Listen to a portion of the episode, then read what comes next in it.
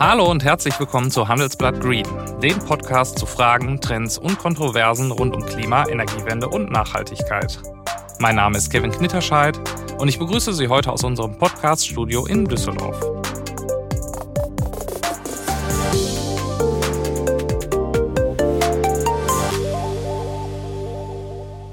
Der Krieg in der Ukraine hat vielen Hausbesitzern gezeigt, wie verwundbar ihre Energieversorgung ist. Die Preise für Erdgas und Öl haben sich in den vergangenen Monaten vervielfacht.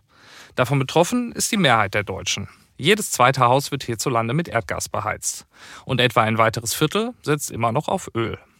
Beide Energieträger werden in Deutschland nicht in nennenswertem Umfang gefördert. Weshalb die Deutschen den Kapriolen auf den globalen Energiemärkten nahezu schutzlos ausgeliefert sind.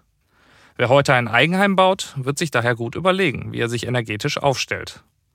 Das Idealbild? Ein energieautarkes Haus, das sich selbstständig und zuverlässig mit Energie versorgt. Doch wie sieht dieses energieautarke Haus aus? Wie kann man vielleicht auch eine bestehende Immobilie so sanieren, dass sie diesem Idealbild möglichst nahe kommt? Und vielleicht am wichtigsten, was kostet das alles? Über diese Fragen möchte ich in dieser Folge mit zwei Gästen sprechen. Der erste heißt Timo Leukefeld und gilt als Experte für Energiefragen rund um Immobilien. Neben seiner Lehre an der TU Freiberg ist er mit seinem Unternehmen als Berater für Wirtschaft und Politik unterwegs und hat sich dabei auf das Thema energieautarkes Bauen spezialisiert. Mein zweiter Gast heißt Christian Handwerk. Er ist Referent für energetisches Bauen und Bauphysik bei der Verbraucherzentrale in Nordrhein-Westfalen und kennt sich mit der Frage aus, welche Sanierungsmaßnahmen sich für Hausbesitzer rechnen und welche Förderungen es dafür gibt. Doch zunächst zu den energieautarken Neubauten. Hallo, Herr Leukefeld. Ich grüße Sie, Herr Knitterscheid.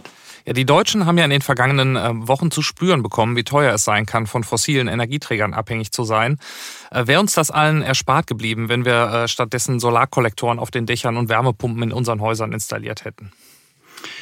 Also ich denke, wir haben die letzten 30 Jahre sehr viel Zeit verstreichen lassen ähm, und zu wenig getan, um den Umstieg auf erneuerbare Energien hinzubekommen. Denn wenn man das über zwei, drei Jahrzehnte streckt, ist natürlich auch die Belastung für diejenigen, die in ihr Häuschen investieren wollen, erstmal geringer, als wenn man das jetzt mit einem Schlag machen soll oder nachholen soll. Mhm. Jetzt äh, haben Sie sich ja als Wissenschaftler und auch als Unternehmer äh, lange mit dem Thema energieautarkem Bauen beschäftigt. Ähm, wenn ich jetzt ein Haus bauen möchte, welche Komponenten brauche ich denn dafür, um, um irgendwann energieautark zu sein in meinem Eigenheim? Also das Wichtigste ist, dass man langfristig plant. Wir werden ja aufgrund der geopolitischen Lage im Moment regelrecht überflutet mit Anfragen zur Energieautarkie haben natürlich die Konzepte schon seit 20 Jahren jetzt in der Tasche und wenn jemand anfängt, ein Haus zu planen, ist es sehr, sehr wichtig, erstmal ein Grundstück zu suchen, was ermöglicht, das Gebäude auch nach Süden auszurichten. Also dieser sogenannte B-Plan, dort mal reinzuschauen, was ist die Vorschrift, Dachneigung, Dachausrichtung, also nach Süden ausrichten.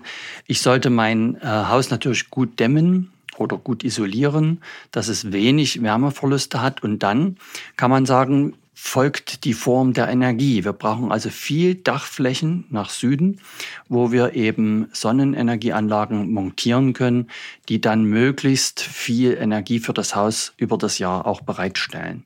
Das sind eigentlich so die wichtigsten Komponenten, also eine gute Hülle, ein großes Dach nach Süden ausgerichtet und ansonsten mal schauen in den B-Plan, dass das Gebäude auch ordentlich nach der Sonne eben ausgerichtet werden kann. Mhm.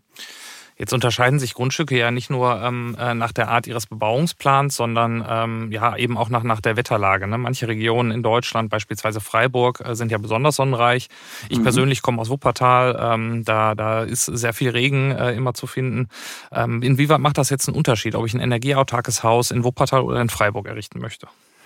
Also es gibt so ein Nord-Süd-Gefälle. In Norddeutschland gibt es etwas weniger Sonneneinstrahlung, etwa 800, 900 Kilowattstunden pro Quadratmeter und Jahr. In Süddeutschland etwas mehr, bis zu 1200 Kilowattstunden pro Quadratmeter und Jahr. Generell kann man sagen, im Norden brauche ich etwas weniger Solarfläche, im Süden etwas mhm. mehr. Ähm, und äh, wie ist das mit den Kosten? Also je nachdem, wenn ich mehr brauche, ähm, dann ist natürlich der ganze Bau teurer auch. Also inwieweit äh, macht das da auch einen Unterschied äh, von, von der Finanzierung her? Also ich denke, wenn man das klug plant, muss es gar nicht viel teurer werden insgesamt. Ähm, zumal man ja eine Sonnenstromanlage zum Beispiel, um Elektrizität herzustellen, äh, gar nicht so in den Hauspreis hineinnimmt, sondern man rechnet eher mit dem Preis pro Kilowattstunde Sonnenenergie. Und Sie können heute im Einfamilienhaus für 8 bis 12 Cent pro Kilowattstunde den Strom erzeugen. Und der Strom aus der Steckdose kostet 30 Cent. Also das ist per se sofort wirtschaftlich ohne jetzt den Hauspreis zu sehr zu belasten, weil sie ja dann die kommenden Jahre wesentlich einsparen am Strompreis.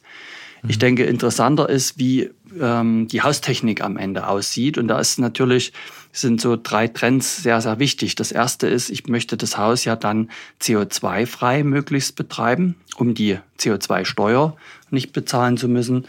Ich äh, muss darauf schauen, dass wir immer weniger Handwerker haben. Wir stehen also vor einem akuten Handwerkermangel. Das heißt, ich würde Systeme auswählen, die in der Regel wartungsfrei sind.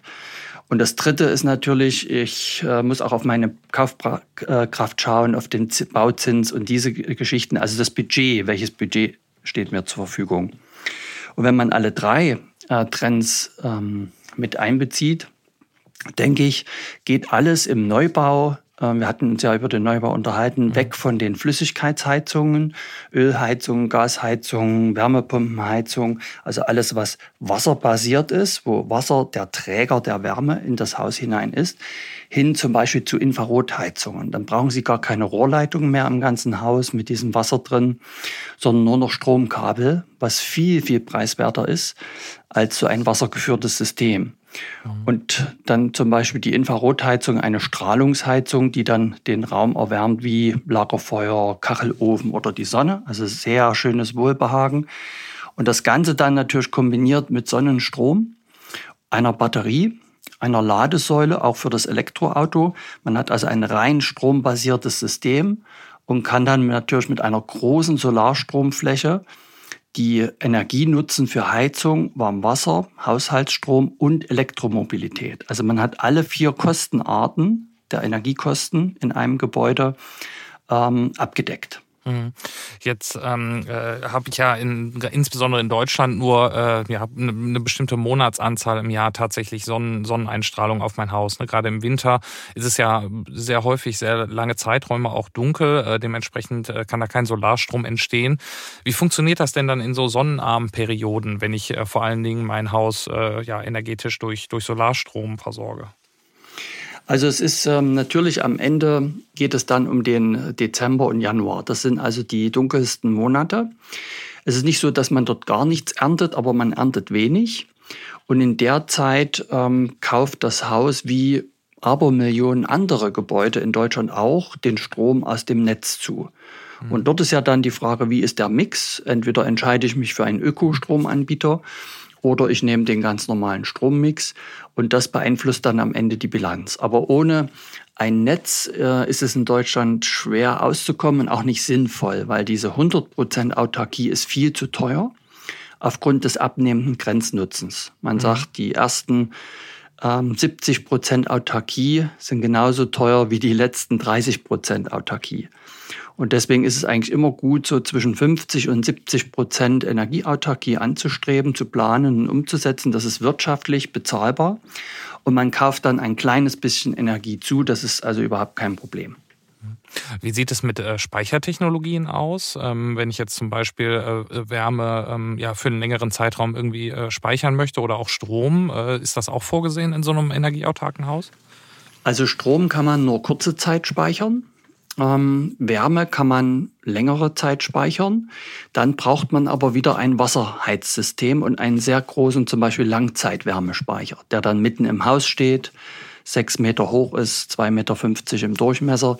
Damit kann man auch Sommersonnenwärme mit in den Winter hineinnehmen. Aber das nimmt natürlich im Gebäude dann sehr viel Platz weg auch wenn ich jetzt so ein energieautarkes Haus habe, ähm, dann habe ich ja erstmal ein paar Anlagen, die ich normalerweise bei einem äh, konventionell gebauten Haus nicht unbedingt habe. Ne? Also nehmen wir an, angefangen bei den Solarkollektoren über bestimmte andere äh, Stromanlagen. Wie äh, wartungsintensiv ist das denn tatsächlich jetzt verglichen vielleicht mit einem konventionellen Bau? Also ein konventioneller Bau hat ja erstmal per se immer eine Flüssigkeitsheizung. In der Regel heute immer eine Wärmepumpe. Und das müssen Sie jährlich warten. Das hat auch gerade die Wärmepumpe hat eine sehr begrenzte Lebensdauer. Ähm, das ist sozusagen der vergleichbare Wert. Ich kann mal ähm, auch einen Vergleichswert nennen. Auch die Investition ist ja wichtig mal zu schauen. Wenn Sie mhm. heute ein Einfamilienhaus bauen, ähm, mit einer Fußbodenheizung, einer Luftwärmepumpe, einer zentralen Warmwasserbereitung, Pumpen, Steuerung, alles mit dazu, dann sind sie aktuell ungefähr bei 38.000 Euro Investition, fertig montiert mit Mehrwertsteuer und haben beim heutigen Strompreis etwa 900 Euro Energiekosten pro Jahr für Heizung und Warmwasser. Mhm. Und äh, jährliche Wartung, Reparaturen. Nach 15 Jahren etwa muss die Wärmepumpe dann auch ausgetauscht werden. Wenn Sie das gleiche Haus wenn Sie weggehen von diesem wasserbasierten Ansatz, zum Beispiel eine Infrarotheizung und dezentral elektrisch warm Wasser bereiten, dann sind Sie ungefähr bei 11.000 bis 12.000 Euro Gesamtinvestition, fertig montiert, haben ein wartungsfreies System und haben etwas höhere Energiekosten, etwa 1.400 Euro im Jahr. Mhm. Und daran sieht man eigentlich sehr schön, natürlich spart man mit dem hocheffizienten System Energiekosten pro Jahr. Aber diese 500 Euro eingesparte Energiekosten stehen eben dann über 25.000 Euro Differenz bei den Investitionskosten gegenüber, was sich praktisch überhaupt nicht in der Lebensdauer des Systems amortisiert. Mhm. Und das ist eigentlich der Ansatz. Man ähm, macht das, nimmt das einfachere System, also Infrarotheizung hat 30 Jahre Lebensdauer, ist komplett wartungsfrei, also da ist, passiert nichts auf der Wegstrecke und würde aber einen Teil der Differenz der Investition in Photovoltaik mit einer Batterie investieren.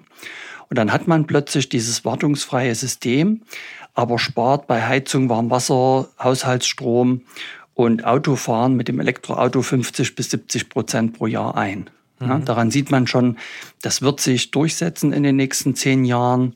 Da wird man weggehen von diesen wasserbasierten Systemen im Neubau. Im Altbau ist das wieder eine ganz andere Frage. Gibt es da auch staatliche Förderung für ähm, oder braucht es die überhaupt, wenn das sowieso schon finanziell attraktiver ist?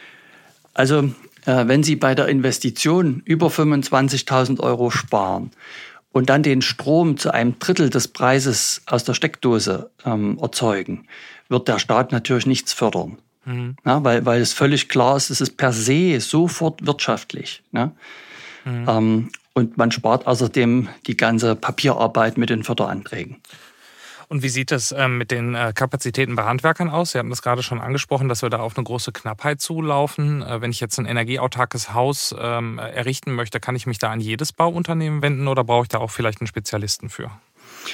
Also es braucht schon ähm, Firmen, die Erfahrung haben. Man sollte nach Referenzen fragen, ganz klar. Es wird aber leichter. Also das, die Firma muss hauptsächlich eine gute Gebäudehülle bauen und eine Solararchitektur. Das, was wir besprochen haben, der Ausrichtung, große Dachflächen nach Süden. Alles andere heute eine Photovoltaikanlage zu installieren mit Speicher, das können ganz viele Firmen umsetzen. Und jeder Elektriker kann eine Infrarotheizung installieren, weil im mhm. Prinzip ja nur Kabel ausgerollt werden müssen und nicht mehr Wasserleitung mit Druckproben ne, mhm. und so weiter. Das heißt, ähm, es wird viel einfacher.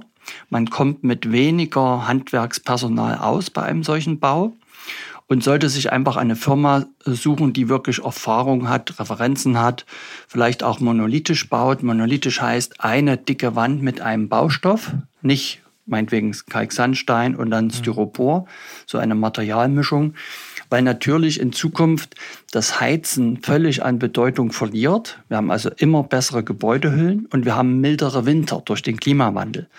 Das bedeutet eben, wir brauchen nicht mehr diese gigantischen Heizanlagen zu installieren, die auch äh, sibirische Winter abdecken, sondern das Ganze wird vom Heizen zum Kühlen gehen. Und Kühlen heißt natürlich am besten mit Bauphysik, wie unsere Urgroßväter das gemacht haben, dicke Wände, ne? Mhm. massive dicke Wände. Dann äh, hält man die Hitze sehr lange draußen aus dem Gebäude. Und da kann man mit Holz bauen, mit Ziegel bauen. Also es gibt viele schöne Baustoffe. Hauptsache monolithisch, eine schwere Bauweise mit einer äh, Gebäudemasse, die eben dann dieses Thema Kühlen einfach physikalisch übernimmt, ohne wieder technische Anlagen installieren zu müssen. Mhm. Jetzt haben Sie als Unternehmer früher auch selbst äh, energieautarke Häuser gebaut. Ähm, vielleicht können Sie äh, unsere Zuhörer darauf vorbereiten, äh, auf welche Hürden oder vielleicht auch Unannehmlichkeiten sie sich einstellen müssen, wenn sie ihr äh, Eigenheim in Zukunft unabhängig von fossilen Energieträgern versorgen wollen. Also ich glaube, die größte Hürde ist natürlich im Moment äh, die Verfügbarkeit von Handwerkern und von Anlagen. Also wenn Sie heute eine große Photovoltaikanlage mit äh, Batterie installieren wollen, können Sie fast ein Jahr Wartezeit einplanen. Äh, man muss natürlich auch sagen, wer das die letzten 30 Jahre verpasst hat und ein schönes Süddach hatte und nie sich darum gekümmert hat, der, der muss eben leider jetzt wirklich warten, äh, weil jetzt alle losrennen und Anlagen kaufen wollen. Ansonsten ähm, denke ich, geht man natürlich vor allen Dingen zum Elektriker, weil die ganzen Systeme der Zukunft äh, gehen in Richtung Elektro. Ob das Mobilität ist, ob das das Heizen ist, das Warmwasser. Wir haben zum Beispiel auch selber einen, einen Autarkie-Boiler entwickelt, der mit überschüssigem Solarstrom arbeitet. Also wo man ein Dreiviertel des Jahres nur mit Sonnenstrom sein Warmwasser erwärmt und keine großen Leistungen ins Netz einkoppelt, wie bei solchen elektrischen Durchlauferhitzern.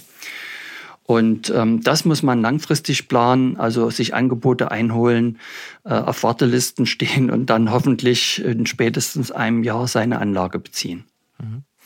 Und wie sieht es bei den Investitionskosten aus? Also gegenüber einem konventionellen Bau, ähm, wie viel höher liegen die, wenn man jetzt mal die Amortisationszeit außer, außer, außen vor lässt? Also wenn Sie äh, einen konventionellen Bau hernehmen, ähm, mit Wärmepumpe, Fußbodenheizung und steigen um auf Infrarotheizung mit Photovoltaik und Akku, sind sie unterm Strich sogar noch günstiger im Bau des Gebäudes. Mhm. das war das, was ich ja sagte.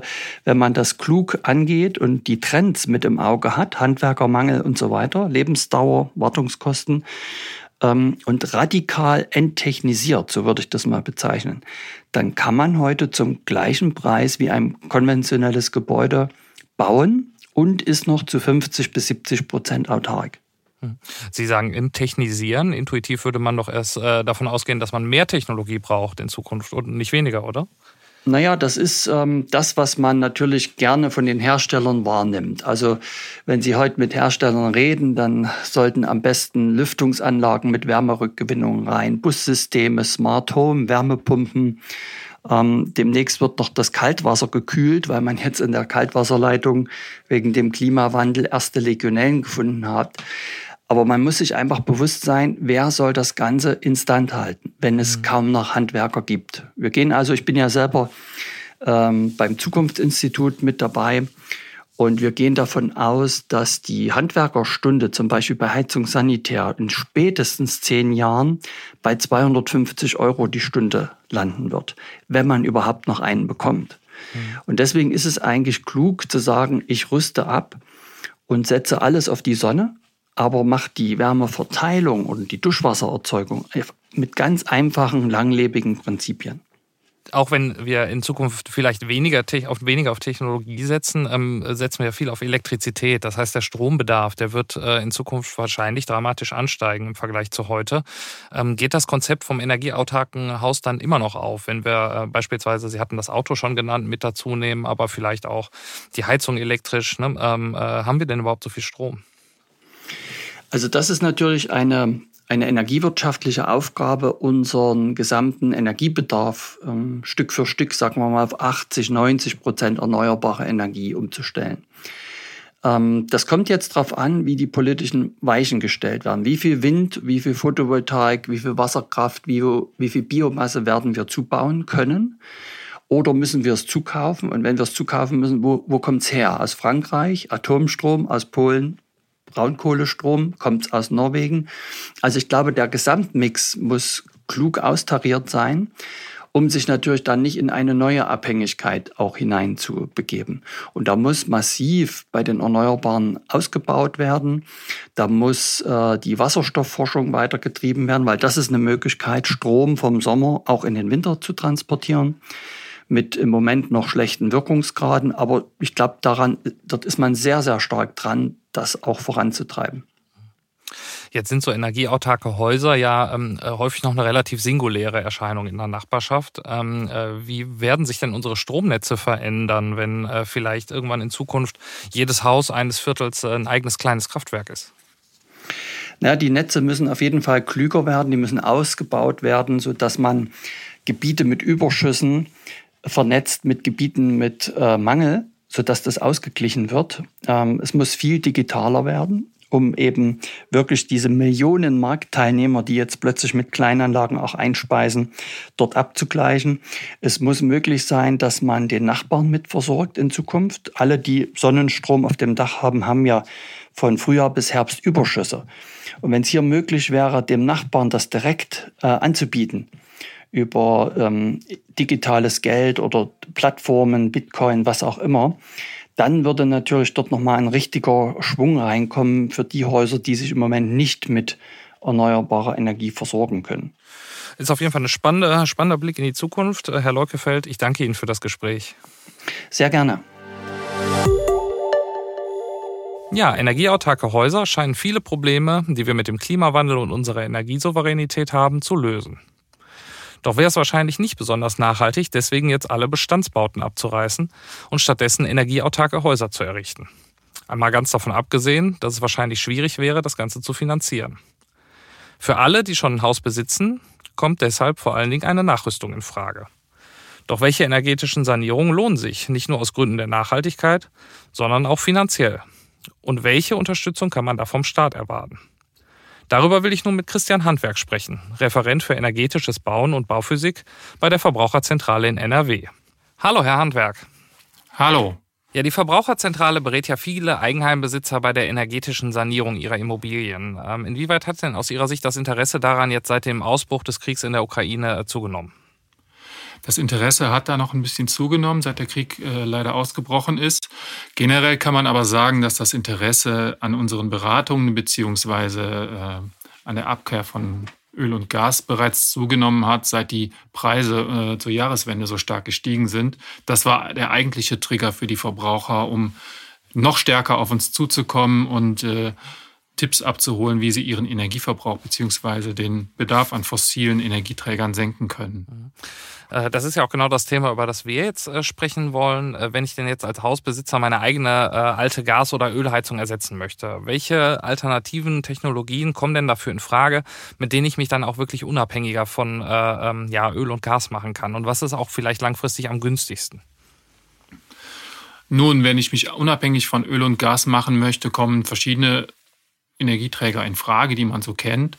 Das ist einmal die Fernwärme, die an erster Stelle zu nennen ist. Die nennen wir deswegen an erster Stelle, ohne werten zu wollen, weil sie in der Wissenschaft und Politik vielfach als einer äh, der Heizenergieträger genannt wird, die in der Zukunft unseren Gebäudesektor beheizen sollen. Ähm, die Fernwärme hat halt den Vorteil, dass sie äh, großflächig, äh, wenn die entsprechenden Netze vorhanden sind, für eine Wärmeversorgung sorgen kann und äh, nicht bei kleinteiligen Lösungen unter Umständen Probleme entstehen, welche da nicht so einfach lösbar sind. Ähm, Zweiter Wärmeversorger, der in der Zukunft gesehen wird, ist die Wärmepumpe, also die elektrisch betriebene Wärmepumpe. Das sind so die beiden großen auf die die äh, Wissenschaft und Politik so setzen. Zusätzlich gibt es natürlich abseits der äh, fossilen Heizenergieträger noch die Holzheizungen. Da kennen die meisten wahrscheinlich die sogenannten Pellets. Das sind ja so kleine gepresste Holzstückchen aus Sägespänen, die in relativ modernen Kesseln halt verfeuert werden. Anstelle eines Gaskessels kann man das eins zu eins quasi ersetzen, vereinfacht gesagt. Oder ähm, man heizt halt mit äh, Energieträgern, die man selbst produziert. Und da ist natürlich äh, in erster Linie das äh, Nutzen des Daches gemeint. Auf dem Dach wird Energie produziert durch die äh, Verbraucher bzw. Eigenheimbesitzer. Die Photovoltaikanlage kennen die meisten. Dort wird Strom erzeugt und der Strom kann natürlich dann dazu genutzt werden, um die Wärmepumpe im klassischen Fall zu unterstützen, nicht vollständig zu versorgen.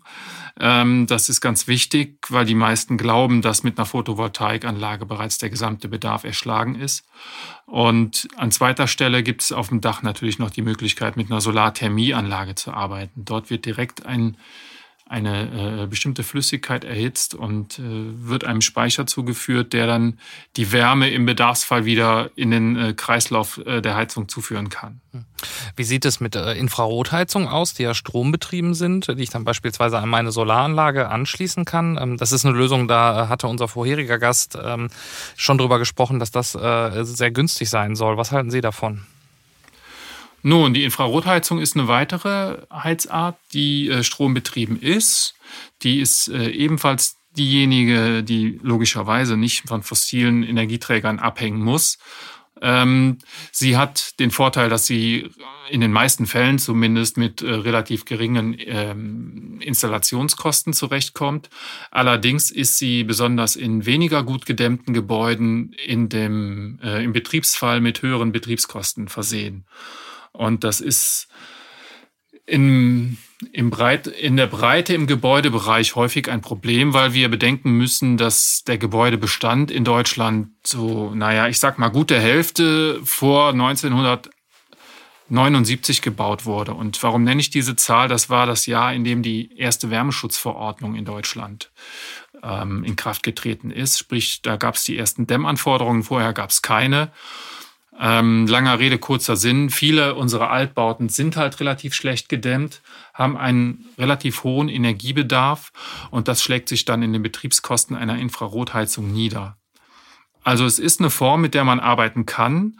Allerdings würden wir bei der Infrarotheizung darauf achten, dass das Gebäude auch ein gewisses Dämmniveau hat, damit sie dann halt äh, in Frage kommt, um auch für viele, viele Jahre eine sichere Versorgung mit äh, Wärmeenergie zu sein. Da gilt es für die Verbraucher halt nicht nur auf die Investitionskosten zu schauen, sondern das Ganze durchzurechnen für viele Jahrzehnte, um dann zu entscheiden, ist das für mich die richtige Alternative oder auch nicht. Ja, Dämmen ist äh, natürlich ein Thema, mit dem sich auch viele Hausbesitzer beschäftigen. Ähm, äh, das genießt ja in äh, manchen Kreisen einen etwas zweifelhaften Ruf, weil man halt sagt, das ist sehr teuer, ähm, die, die energetischen Gewinne dadurch sind recht gering. Ähm, wie, für wie sinnvoll halten Sie es, äh, Gebäude nachträglich noch zu dämmen, um dann eben auch auf solche alternativen Heizanlagen umzusteigen? Vereinfacht gesagt kann man, äh, könnte man jetzt sagen, wir halten das für sehr sinnvoll. Mhm. Denn äh, viele unserer äh, Verbraucher, die auf uns zukommen in der Beratung, lassen als eines der ersten äh, Stichwörter das, äh, das Stichwort Autarkie fallen. Mhm. Ne? Sie möchten vom Öl und Gas weg, gerade in der jetzigen Zeit, wie wir am Anfang schon angesprochen haben. Und da fällt oft das Stichwort Autarkie, sprich Selbstversorgung. Ähm, und damit verbunden ist ein relativ niedriger Energiebedarf eigentlich immer die Vorstellung, einfach äh, mit, mit einer Energieerzeugung und einer entsprechenden Heizanlage sich selbst versorgen zu können, scheitert in den allermeisten Fällen daran, dass die Gebäude einfach viel zu viel Energie verbrauchen. Und wenn ich den Verbrauch senken möchte, dann komme ich nicht drum herum, die Gebäudehülle zu ertüchtigen, sprich zu dämmen oder vielleicht auch neue Fenster einzubauen. Denn je niedriger der Energiebedarf eines Gebäudes ist, desto leichter fällt es mir am Ende auch, vielleicht sogar eine Autarkie zu erreichen. Mit der modernen Technik, die ich dann im zweiten Schritt installiere, wirklich zu einer fast Selbstversorgung zu kommen, sage ich mal. Also eine, eine echte Autarkie, ein Inselbetrieb eines Gebäudes aus energetischer Sicht, das ist nicht so einfach. Eine bilanzielle Autarkie, sprich ich produziere mehr, als ich verbrauche, das ist dann schon deutlich einfacher, weil ich ja zum Beispiel ans Stromnetz angeschlossen bin. Ähm, bei solchen Überlegungen, die auch wirklich zukunftsträchtig sind, hilft eine Dämmung eines Gebäudes eigentlich immer. Und ähm, deswegen sollte man sich als Verbraucher oder als Verbraucherin zuerst mit der Frage auseinandersetzen, kann ich meine Gebäudehülle ertüchtigen, um den Energiebedarf zu senken, um dann im zweiten Schritt vielleicht meine Investitionen in die Erzeugung reduzieren zu können. Mhm. Ähm, inwieweit äh, ist denn Autarkie tatsächlich auch ein, ein Wert für einen Verbraucher? Ne? Also ich meine, viele äh, von uns, die leben ja seit äh, Jahrzehnten damit, dass sie von einem Versorger mit Energie versorgt werden und äh, in den meisten äh, Situationen ist, ist das ja auch völlig in Ordnung. Ähm, jetzt in dieser Sondersituation haben wir natürlich die, die finanzielle Belastung, die daraus erwächst, ähm, aber aus Sicht äh, der Verbraucherzentrale, also wie wichtig ist es tatsächlich für einen Verbraucher, Energieautarkie zu erreichen in seinem Eigenheim? Mm, aus unserer Sicht ist es so, wie ich es eben schon angesprochen habe, dass eine echte Autarkie, also so ein Inselbetrieb eines Hauses, eigentlich wenig sinnvoll ist. Und so ist unser Energiesystem und unsere Anlagen, so ist das Ganze auch nicht ausgelegt. Mhm. Ne? Ähm, ein einzelnes Gebäude braucht das eigentlich nicht. Wenn wir jetzt wieder auf äh, die Elektrizität zurückkommen, die ja eigentlich ein großer Energieträger der Zukunft ist, wenn wir uns überlegen, äh, die erneuerbaren Energien sind zum aller, allergrößten Teil alle in elektrischer Form äh, mhm. vorhanden.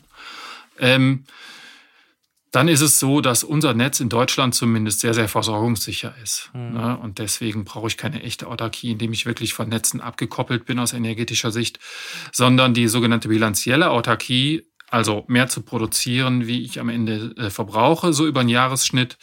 Ähm, das ist das, was wir erreichen müssen. Und das ist für uns als Verbraucherzentrale auch ein wichtiges Thema ähm, ich sag mal, für den, für den Verbraucher der Zukunft. Ne, das ist an mancher Stelle vielleicht auch ein bisschen schwierig für uns, äh, da zu unterscheiden zwischen dem Verbraucher von heute, der natürlich einen speziellen Wunsch hat und auf uns zukommt, äh, um eine Energieberatung zu erhalten. Da respektieren wir natürlich den Wunsch und sind an der Stelle auch ein Bürgerservice und richten uns nach dem, was der jeweilige einzelne Verbraucher möchte.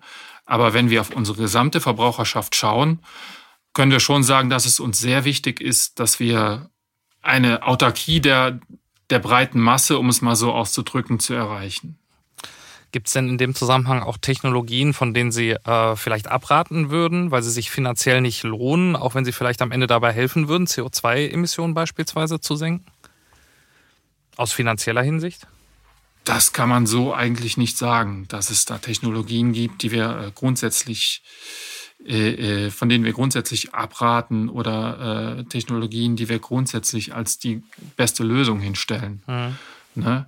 Wir würden davon abraten, äh, nur auf die Heizung zu schielen und äh, sich überhaupt keine Gedanken um die Gebäudehülle zu machen. Das kann man so als, als im Hinblick auf die generellen Maßnahmen so ausdrücken. Mhm. Ne? Aber eine spezielle Technologie jetzt äh, ganz nach oben oder ganz nach äh, unten zu stellen, das äh, können wir so eigentlich nicht machen, weil es immer auf den Einzelfall in, beim Gebäude ankommt. Jetzt ist äh, Energieautarkie natürlich ein individueller Wunsch äh, eines, eines Hausbesitzers. Ähm, äh, Themen wie Klimaschutz, das sind natürlich politische Ziele, die, äh, die festgelegt wurden von der Regierung. Ähm, inwieweit unterstützt mich der Staat finanziell bei der also energetischen Sanierung meines Hauses? Äh, Gibt es da vielleicht auch Unterschiede zwischen einzelnen Technologien, die äh, eher gefördert werden als andere? Das kann man bei den Technologien durchaus so sagen, wenn ich auf die Heizungstechnik schaue. Ähm, der Staat unterstützt die ähm, energetische Sanierung eines Gebäudes bei der Gebäudehülle eigentlich bei jeder Maßnahme in gleichem Maß und zwar mit 20 Prozent der Investitionskosten, kann man vereinfacht sagen.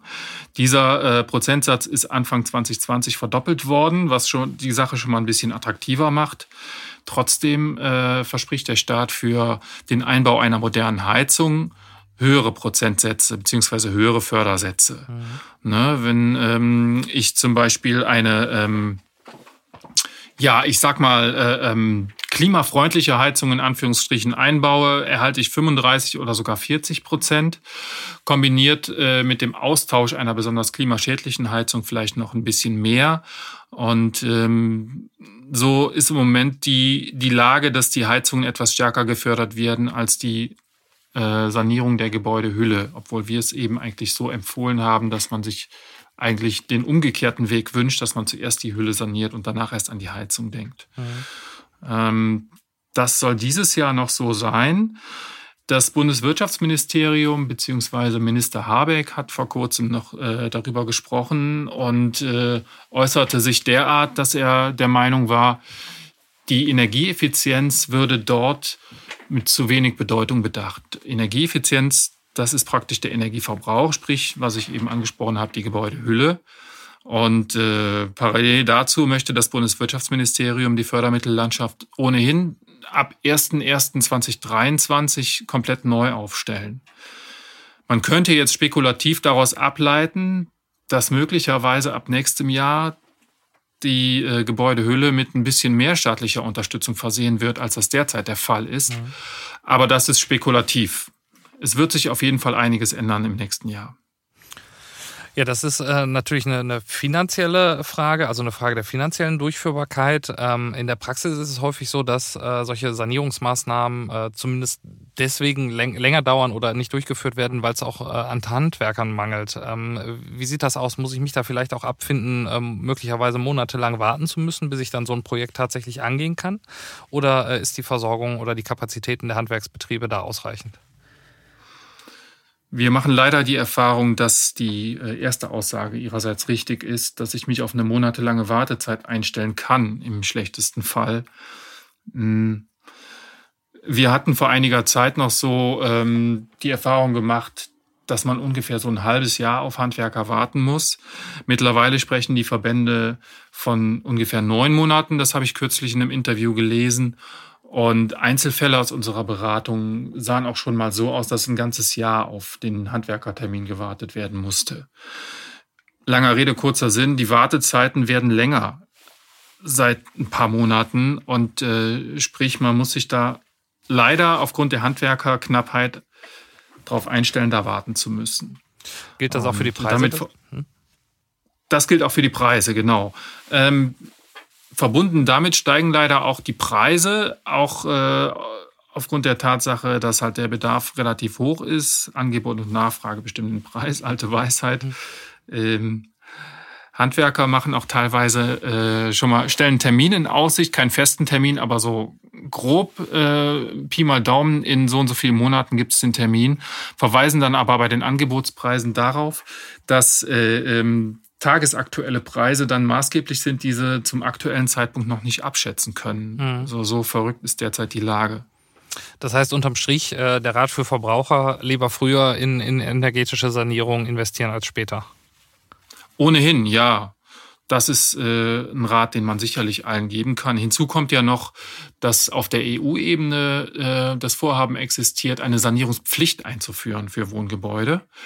Im derzeitigen Entwurf der europäischen Gebäuderichtlinie, die dafür maßgeblich ist, die übers Gebäudeenergiegesetz in deutsches Recht dann umgesetzt werden muss, steht drin, äh, dass vorgeschlagen wird, die schlechtesten 15 Prozent aller Wohngebäude ab 2030 verpflichtend sanieren zu müssen. Mhm. Wie gesagt, das ist bisher nur ein Entwurf. Er ist noch nicht äh, äh, fix, er ist noch nicht äh, durchdiskutiert und abgestimmt worden. Allerdings ist daran klar abzulesen, dass dieser Wille auf europäischer Ebene existiert, eine solche Pflicht einzuführen, die es übrigens in anderen europäischen Staaten bereits gibt. Also mhm. es ist jetzt durchaus nicht realitätsfremd, äh, äh, sowas ins Gesetz zu schreiben. Und äh, wenn das äh, bereits ein Hinweis auf die Zukunft ist, dass dies in Deutschland irgendwann Gesetz wird, ist das noch ein weiterer Grund dafür, besser früher als später mit der Gebäudesanierung zu beginnen. Ja, vielen Dank, Herr Handwerk, für das Gespräch. Danke auch. Das war Handelsblatt Green für diese Woche. Wenn Sie noch Anmerkungen, Kritik oder Themenvorschläge für uns haben, freuen wir uns über eine E-Mail an green@handelsblatt.com.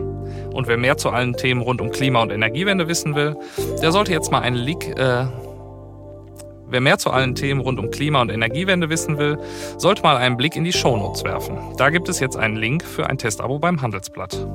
Ich bedanke mich für die Produktion der Sendung bei Alexander Voss und wie immer freuen wir uns natürlich über eine positive Bewertung in Ihrer Podcast-App. Bis zum nächsten Mal.